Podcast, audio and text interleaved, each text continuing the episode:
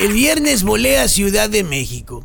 Antes no era posible que un vuelo sin escalas dentro de México durara 8 horas. Pero la cuarta transformación lo logró.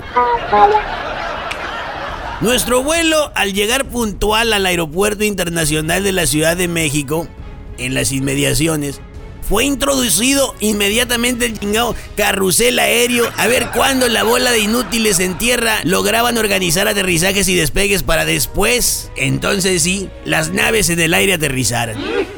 ¿Y qué creen?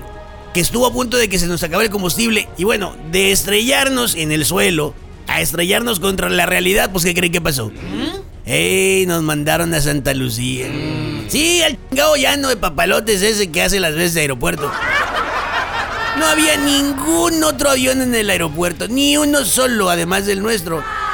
Y no, pues ya, ya me general el personal cuando llegamos. Salió contentísimo, brinque y brinque, salte y salte, bailando, abrazándose, porque finalmente iban a hacer algo. No, no, no, no, venían contentísimos. No estoy seguro, pero creo que hasta confeti traían en el pelo.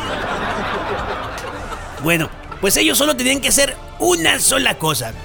Cargar cierta cantidad de combustible para que nosotros pudiéramos volar de nuevo a Ciudad de México y poder por fin llegar a nuestro destino. Pues no. Le pusieron combustible de más y se armó un lío entre los cavernícolas del aeropuerto y el personal de la aerolínea. No, no, no, nos bajaron el avión. Entramos al IFA y la neta, pues yo sí me asusté. No de lo feo, sino de lo solo que está. Sí, es que a, a lo feo estoy acostumbrado, la verdad, sinceramente. Digo, llevo más de 15 años relatándoles política. Sí, sí estoy acostumbrado a ver cosas feas, pues, pero como esas, muy pocas.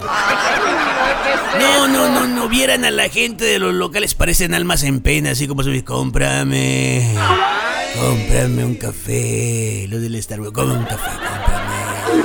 No he vendido nada en dos semanas, cómprame.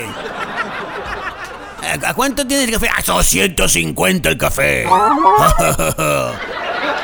Bueno, yo les quisiera seguir platicando porque se nos acaba el tiempo y no creo que me vaya a alcanzar este día para terminar de contarles todo. Es más, dudo que me vaya a alcanzar la semana, pero le vamos a hacer la lucha.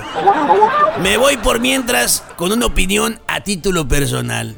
El presidente odia a México cuando México no es él.